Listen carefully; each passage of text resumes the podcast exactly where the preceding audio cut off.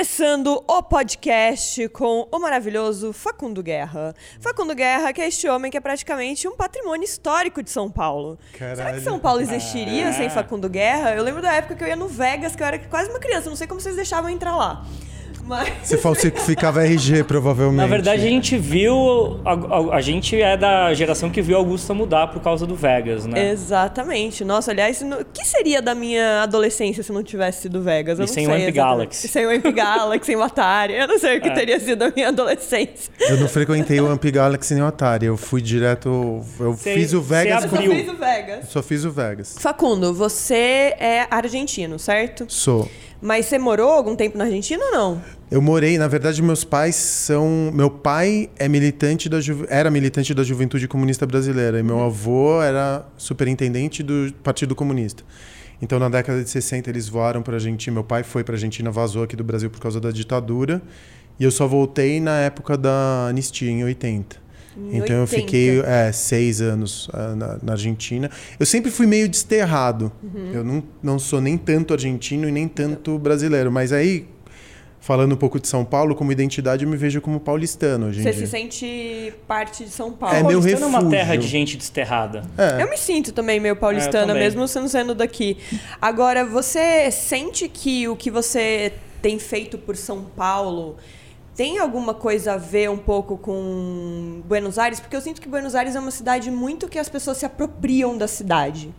Muito diferente de São Paulo. Né? Lá, sei lá, você vê barzinhos, é, é, terraços, tudo mais para tudo quanto é lado. Principalmente no verão, a galera muito na rua, muito nesses lugares se juntando né, de um lado para o outro e tal. E, e numa coisa não muito bem estruturada até. Tipo, você entra, sobe umas escadas, não sei o que tal. Do nada você tá num telhado que o cara ali fez um bar. Tipo, nada foi. Não parece ter sido extremamente pensado, nem nada disso. Mas tem esse- essa característica da gente viver a cidade, né? É, e São Paulo já é muito mais. Eu vejo que você vem tentando fazer com que a cidade seja cada vez mais utilizada, né? Do Seus pedestre, espaços que a gente públicos ande. sejam mais utilizados. Mas você tem alguma coisa, alguma ligação ou não? Ou você simplesmente tem o propósito de fazer com que São Paulo mude um pouco essa cara tão separar, sei lá, de separação, de grande, Árida, demais, né? Que São Paulo árida, tem essa é. coisa da aridez, assim, é uma cidade muito muito difícil para quem chega, né?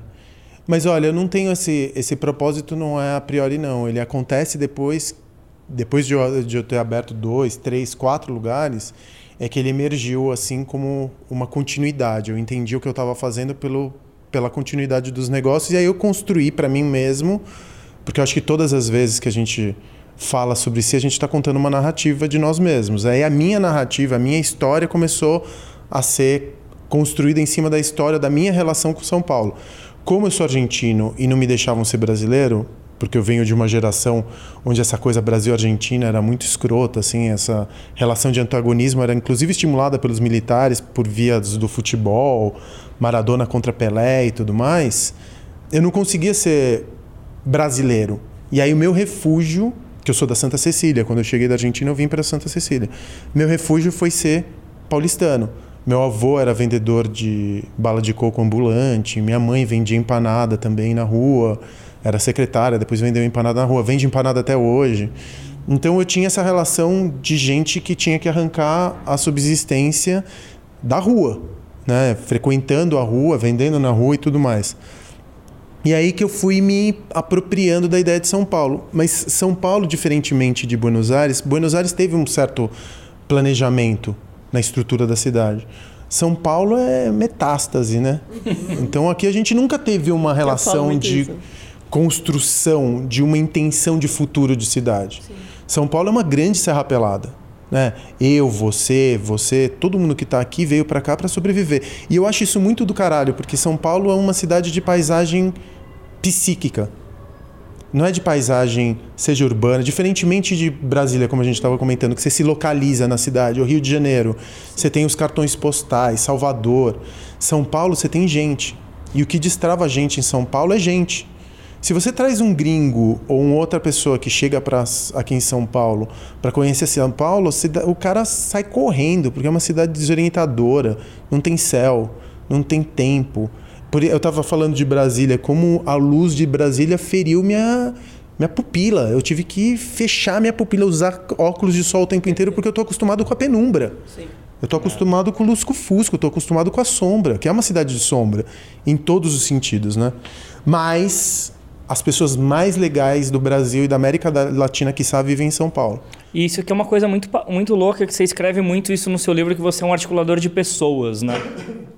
E, e quando você diz que São Paulo é uma cidade de pessoas, talvez você tenha a função primordial que alguém poderia ter em São Paulo. Até isso pode responder muito o sucesso dos seus negócios, que você entende a articulação das pessoas como um, um, um dos principais valores que alguém que vai abrir alguma coisa ou ter alguma ideia, quer colocar alguma coisa em pé, tem. E a gente conversando aqui antes de começar, a própria coisa de você não, não querer mais ter escritório, seu escritório está na sua mochila, você andar pela cidade, se apropriar das penumbras dos espaços e, e andar por esses lugares responde um pouco essa sua função. Parece que, parece que seu propósito então é articular essas pessoas fodas. Porque eu acho que assim, você como criador, você como criadora, por que, que a gente cria? Por que, que a gente coloca alguma coisa para fora que nos incomoda ou que a gente quer dividir o nosso mundo com outras pessoas? Pela necessidade de conexão. Não importa se a gente está com a vida digitalizada ou não. Não estamos mais porque agora se fundiu, né? É As uma nossas vidas só. são fluídas em dois espaços, físico e digital. Ela não existe mais como uma faceta e um avatar. Aqui eu sou aqui, online eu sou outra pessoa. E a gente cria, e eu comecei a me dar conta disso agora, recentemente, meu, foi, sei lá, duas semanas. Foi em Brasília, aliás, que eu me dei conta disso. Eu tinha muita preguiça do Warhol. Tinha muita preguiça dele por causa da serialização da arte, por causa da persona, da celebridade, do culto da celebri- da celebridade da década de 80. E aí eu me dei conta que o Warhol não era um artista do século XX. Ele era um artista do século XXI. Ele chegou 50 anos antes. Ele chegou antes do Instagram. É, exatamente. Até a Polaroid, era, ela anunciava o que que era o Instagram pouco tempo depois. E o Warhol falava uma coisa que era muito foda. Ele falava assim: é, art is business, mas fazer arte são negócios. E essa história da arte e dos negócios estiveram costuradas ao longo desde os Medici ali, no Renascimento, até antes. Os mecenas, né? É, mas fazer negócios é a forma mais bonita de arte. O que eu quero dizer com isso? É que a gente encontrou, encontra nesse empreendedorismo dessas, desse, do século XXI, que é urgente pra caralho, a gente encontra no nosso negócio uma forma de expressão. Você não vai fazer alguma coisa da qual você não tenha. Você pode até fazer, mas você vai cobrar muito caro. Exato. Se você, você vai fazer, você sabe que isso vai te trazer um prejuízo de credibilidade, você vai cobrar caro por isso. Se você está fazendo alguma coisa que não vai te dar grana, mas da qual você se orgulha, talvez você faça até de graça. Total. Então a gente começa a levar em conta a fixação da nossa persona do ponto de vista digital, porque você tudo gruda em você hoje. Através do Google, né? Tudo que você. Se eu te googar, eu vou saber teu histórico inteiro. Meu passado é grudado, esse é fato. Isso é, tá grudado. Então a internet trouxe essa coisa do. Não existe mais curto prazo. O nosso o empresariado velho, os de cabeça branca, carecas, os que trouxeram o mundo para esse limite histórico em que a gente está vivendo hoje, eles tinham o, a, o- a vantagem do anonimato, a vantagem de fazerem as coisas sem consequência. Para nossa geração, a gente não tem essa, essa, Essa vantagem. mais. Nossa, isso é super importante. Até por isso eu acho que as DNVBs estão surgindo aí fortíssimas, né? Você não tem mais essa vantagem de abrir uma marca nova, o que quer que seja, uma indústria nova, sem alguém estar ali vendo cada passo do que você tá fazendo. Pô, Exatamente. você vai abrir agora e você tá sendo, sei lá, um dinossauro, uma coisa que foi feita no um passado e de que não é mais e que não é mais certa, correta no mundo de hoje, é meio pesado se fazer isso, né? Exatamente. E aí, quando tudo gruda em você, você começa a se preocupar com a sua credibilidade no médio e longo prazo. Quando você se preocupa com credibilidade no médio e longo prazo, você começa a se falar, pô, eu não posso fazer as coisas só por dinheiro. e aí você tem que ocupar o lugar que o dinheiro trazia, que era um gozo muito íntimo e pessoal. né? vou comprar um carro, vou comprar um apartamento, vou, sei lá, viajar de primeira classe, conhecer o mundo. Que são os prazeres íntimos que o prazer te dá, que o dinheiro te dava, agora você já não tem. O que, que você coloca nesse lugar? O gozo da criação. Então, quando você cria, você se expressa.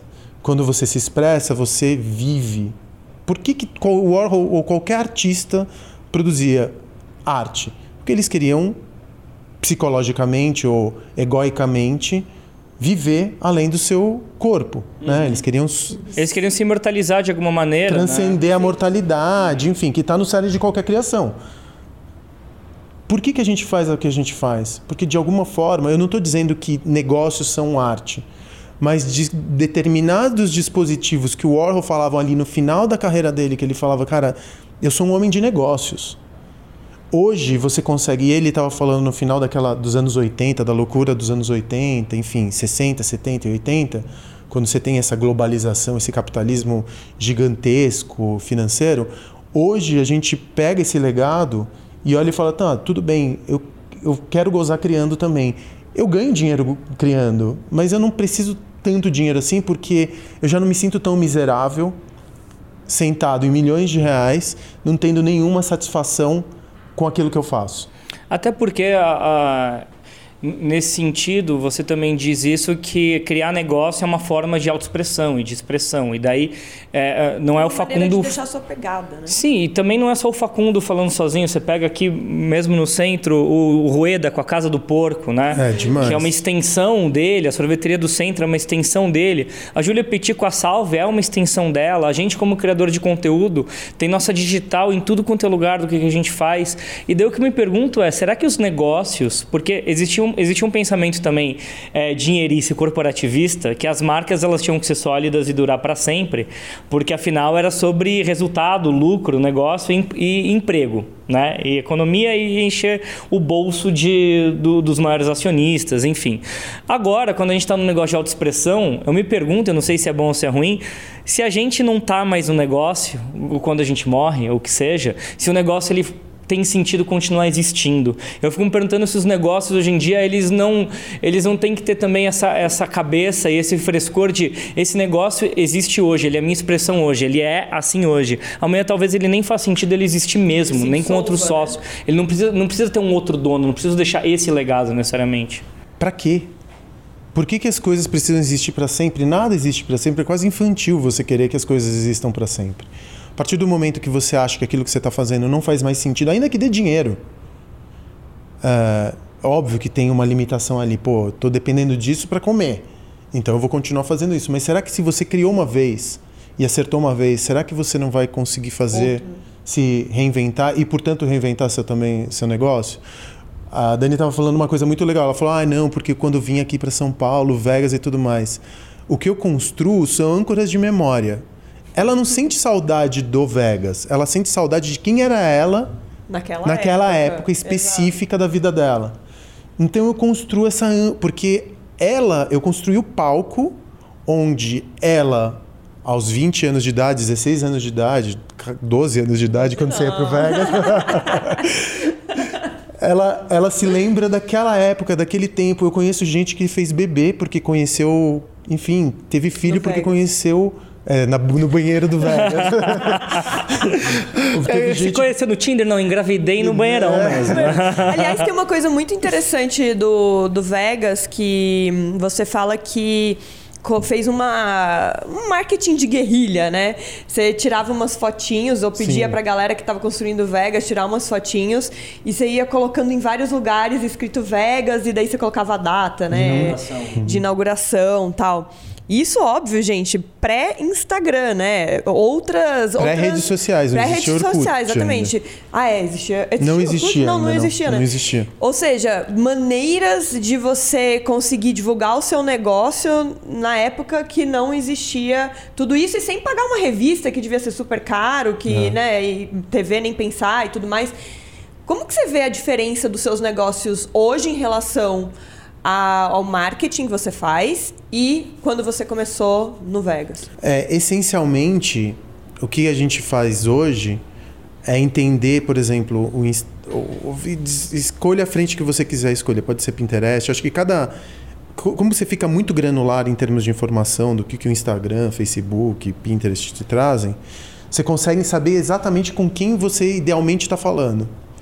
E aí a gente começou. A lógica que eu tinha antes era eu produzia foto, que era o conteúdo que eu produzia, e postava no Instagram e vamos ver o que vai acontecer. No máximo eu dava um boost ali para aquilo atingir um maior número de pessoas. No começo desse ano, eu comecei a falar, cara, não é possível. Tem que, o que, que compõe esse algoritmo? Como que eu consigo falar com as pessoas que, eu não, que não me seguem? Só com publicidade? Não é possível. E a gente começou a entender Aí eu fui em Reddit, enfim, cara, eu sou bem nerd quando eu me preocupo, quando eu quero aprender alguma coisa, eu sou bastante nerd. Aí eu comecei a entender que tem comunidades no Reddit que começam a fazer, tipo, especulações sobre algoritmo de Instagram. E eu comecei a fazer pequenos testes. Aí o, o, o, o Arcos, por exemplo, eu comecei a trabalhar como se fosse uma revista eletrônica. Com editoria, a gente posta as editorias, as editorias me trazem performance. Eu tenho duas métricas que são as métricas as maiores, os grandes troncos, que é engajamento ou perfil fura bolha, se eu conseguir furar a bolha que me seguia. A partir dessas métricas eu vou falando, bom, eu quero, eu uso mais essa editoria para atingir essa métrica. Não, a gente está crescendo rápido demais. Crescer rápido demais também é ruim. É ruim. Principalmente porque o seu negócio, assim, é, não é escalável, vamos dizer, num, num determinado ponto, porque é físico. É um espaço físico, você não consegue colocar mais do que, sei lá, quantas pessoas dentro do ar. 150, mas agora a gente vai 150. conseguir. Ele é escalável a partir do momento que eu sei o que eu estou fazendo. Por exemplo, vocês já foram no Arcos? Ainda Ainda não. Não, então vocês É precisam direto. ir para lá. Mas eu. Tudo, Dani, tem uma razão de ser. As pessoas fazem as coisas sem se perguntar o porquê, para quê. Por que, que eu estou fazendo isso? O que, que eu quero com isso? E aí o Arcos, como eu tenho, eu sou mais uma vez um nerd e engenheiro na maneira como eu encaro o mundo, eu comecei a entender, tá, o Arcos é o Arcos do municipal ou são os balcões iluminados comunitários que destravam o drink, que destravam a foto, que destravam a arquitetura? Eu me dei conta que o Arcos não era o- a fundação do municipal, que o Arcos era a chave que eu conseguia destravar a cidade. Então, os balcões iluminados, meio como as festas. A ODD que acontece num galpão abandonado no Brás. É, a festa é o conteúdo que te permite destravar um espaço. É um pensamento de festa mesmo, de, de festa enquanto um bloco de, de formato que você consegue transpor para outros O que, lugares. você quer dizer com isso? Que você vai colocar os bar... Eu vou, eu vou pegar os balcões, iluminados e vou começar a destravar outros lugares de São Paulo. Isso é o Mosteiro de São. Bento, o emba embaixo do viaduto Santa Efigênia. Por quê? Porque o bar, para mim, é a nova noite. Uhum. A maneira como as, pró- as gerações vão se socializar, eu vivo no futuro o tempo inteiro. Eu vivo me perguntando onde que as pessoas. Qual que é o que as próximo lugar? pessoas- Não co- qual que é o próximo lugar. A necessidade de se encontrar é uma necessidade humana. Sim. né? A gente pode digitalizar o que for. A gente fala muito dos, dos gamers. Ah, porque os gamers vivem jogando Fortnite o dia inteiro. E aí eu me pergunto, será que o gamer joga Fortnite em casa e ele não sai porque falta espaço de socialização? Ou é porque eles não querem socializar? Porque ele já Mentira. encontrou o espaço de socialização dele. Que É o, game. O game, mas ele sente necessidade de encontrar. É, porque o game, mais uma vez, ele não é mais. Ele é um lugar. Ele é um lugar. Daí você tem os espaços de socialização, tipo a BGS, que acabou de acontecer, que, é a galera que cada vez mais você conseguir decupar em lugares menores, porque eu também acho que a lógica do festival, né, desses grandes eventos, também ela tende a acabar. Na, na verdade, nada mais tende a acabar. Começa a ter menos protagonismo algumas coisas e você ter várias coisas ao mesmo tempo Menores. acontecendo, né? Também acredito e nisso. esse espaço do bar, por exemplo, eu vejo mu- muito uma coisa também, é, não geracional, mas de idade. Depois, de- eu não vou mais em balada. Então, pra mim, o meu lugar quando eu vou, inclusive em viagem, a gente não vai balar, a gente fala, pô, mas que bar que tem legal aqui. Sim. E a gente vai no bar, e, e ainda mais no Brasil, o espaço que ainda tem pra esse movimento crescer, né, é infinito. Então, porque eu acho que o bar é a próxima balada. O que a gente chamava de balada como nível de energia que você procurava à noite. Um determinado tipo de risco, um termina- determinado tipo de droga, um determinado tipo de estética de existência, de comunidade. O que era a balada, o que a balada te entregava? Ela te entregava um 90. grito, a balada. É exatamente, era um tapa na cara, É. era uma violência. Ah. Não está mais alinhada com as gerações de hoje que procuram beber menos álcool porque tem mais consciência de saúde, é, porque procuram é, acordar no outro dia 10 horas da manhã e não 10 horas da noite, que era quando a gente trocava o dia pela noite. A cocaína também não é mais protagonista. Agora são drogas que pro- propiciam estados alterados de consciência, sei lá, ayahuasca eventualmente ou THC. Então, Que faz a galera socializar mais em troca de ideia. Exatamente. E não tão como expressão corporal à noite e tal. Ou elas são mais autoconscientes com a sua própria imagem, não vão ficar na balada tomando é, vodka e energético e cair no chão vomitando E e, serem filmar e parar é, numa rede social porque mais uma vez tal. gruda em Sim, você para sempre. exato. Então a energia que a gente procurava na balada, ela tá num outro lugar. Também eu acho que não tá mais naquele bar do jeito como a gente tomava drink há cinco anos. Aliás, eu, eu vou ter que fazer essa última pergunta do podcast, já que você trouxe isso à tona, não era, não era pergunta, mas, já que estamos aqui, a balada era mais legal? Porque a questão é, né? Hoje é bem isso que você está falando mesmo. Eu tenho medo de ir para um lugar e, por algum motivo, passar da conta e ser filmada. Óbvio que eu tenho um, uma um background grande atrás disso, mas eu imagino que qualquer pessoa tenha medo, é isso que você falou, vai De- ficar das coisas grudado grudarem, nele, da- né? E antigamente é, é isso, né? Porque que eu ia pro Vegas, que a gente saía, que todos nós éramos mais jovens, é, acabava que ninguém fazia nada, sei lá, nem, nem- eu acho que eu nem saía com celular, se é que isso existia, eu não saía com nada na mão. Eu simplesmente ia embora pra balada e vamos lá, sabe? Tem esse caráter diferente hoje? Mudou muito, assim? Cara, não é. Quando você fala não, porque no meu tempo é que a gente sabia se divertir, você virou oficialmente um É, eu tiozão. tô velha. Eu tô Aí você ficou tizão. Eu acho que, por exemplo, a gente, os lugares eram redes sociais antigamente. Então, o lugar era, um- mais uma vez, uma âncora de identidade que permitia que você comungasse em torno de uma música. Tinha uma coisa ritualística. O DJ era um padre, né? Uhum. Inclusive, no começo da house music se fazia muito essa associação entre o padre, o culto O Fat e o Boy DJ. Slim, tem várias músicas que ele É, toca, Exatamente. um Ele fala do culto da é. house music, que tem também a ver com a música negra, gospel.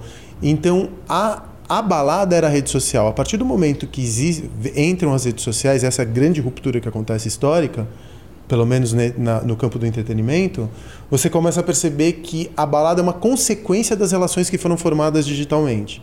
Aí você vai lá para encontrar, você vai lá porque você deu um check-in, você vai lá porque você falou que você vai, você confirmou no evento. Isso com o Facebook.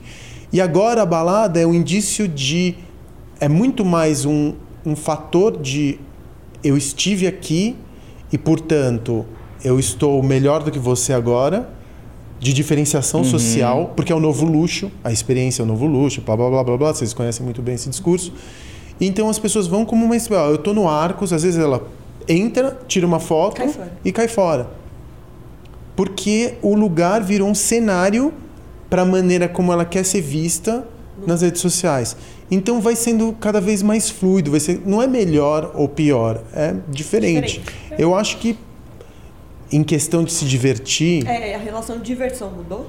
Isso depende muito. Tem gente que se diverte em fila de banco, né? Acho que essa é uma questão subjetiva. É. Até essa coisa, para vocês estão falando de balada aqui, por exemplo, música eletrônica nunca foi uma cena de verdade no Rio de Janeiro, porque lá a gente tem a praia como uma praça urbana ali que as pessoas se encontravam. Então daí a balada é outro, pode ser o samba. É, e depois você A teve Lapa, né? as festas hoje do funk, que, é, que é um lugar da comunidade onde a galera se encontra e dá o seu grito também, né? Se expressa. Mas você vê que até dependendo do lugar que você tá, o próprio tipo de diversão sempre foi. Nunca foi um padrão, né? O, o- a música eletrônica, como aconteceu em São Paulo, no meu entender, sempre foi de eh, grandes centros urbanos bem densamente povoados, assim, com, com muitas. com pouco espaço para grito. É, mas você quer saber de uma coisa? Ela nunca foi grande em São Paulo também. Não? Comparativamente, numa cidade com 20 e tantos milhões de pessoas, a quantidade de gente que ouve música eletrônica é minúsculo. Ah, com certeza. Era um Então, nicho, né? É um, é um, Era um- É é um sempre foi gueto. o nicho do gueto, do gueto, Sim, o que eu acho total. legal, porque no final das contas a gente ouve muito mais música aqui, nossa, produzida, seja o sertanejo, o samba, o pagode, o funk, do que house gringo e techno de Detroit, entendeu? Eu acho legal a gente ter essa. A, a nossa música. É que eu, eu vou falar particularmente de mim, como elite, eu sempre achava que, ai não, porque o house de Chicago, porque o techno de Detroit, porque o eletro holandês, eles são assim intelectualmente mais refinados do que o funk. Onde eles são? Aí um dia eu paro para pensar, não, porque Jeff Mills, falo, tá, mas onde que o Jeff Mills é qualitativa melhor, qualitativamente melhor do que, sei lá, o MC da Quebrada? Quais são os fatores que eu vou ouvir Jeff Mills, eu vou ficar mais inteligente? Eu vou encontrar paisagem Você vai sonora. se sentir mais inteligente porque os pares que você anda dão valor para isso. No final é sempre isso. Uma vez eu vi o Miranda respondendo uma coisa que eu achei incrível, né? Falecido Miranda, Saudade produtor Miranda, mu- né? musical, que ele chegou e falou assim: música é muito simples. A gente fica intelectualizando música, etc. Música existe pra galera transar. Ponto. É assim, ah, você gosta de jazz? É porque você quer transar com alguém que gosta de jazz Exato. também. Eu no quero- final. Eu quero Ludmilla e Marília Mendonça no meu casamento, entendeu? eu quero nem saber. É sempre uma identificação no outro que você quer fazer parte, identificar, como código de cultura, como qualquer código comportamental, a música ela é mais uma que vai se juntar ao outro que você considera seu par, né? Olha, e o gente. funk ele tá entrando nisso, né? Tá, entrou na elite porque é, a- todo mundo se reconheceu como pertencente também, é, detentor daquele gosto musical e que, porra, é legal, sabe? Vamos curtir um- um sei lá, vamos curtir uma coisa que é nossa E também também. foi uma maneira da elite se aproximar do real. Porque É. ela estava tão descolada da realidade que quando ela vai ouvir funk, ela fala, ai, tá vendo, eu sou do povão. Que é uma grande mentira. Ah. Mas ela se apropria de uma manifestação cultural de periferia para dizer, ah, eu não sou tão elite boçal. Porque é também uma maneira de você se diferenciar dentro da própria elite. Com certeza absoluta. E com esse pensamento maravilhoso, papo que é bom passa rápido, terminamos esta primeira parte do O Podcast com Facundo Guerra. Semana que vem, terça-feira, estamos aí com a segunda parte. Obrigada.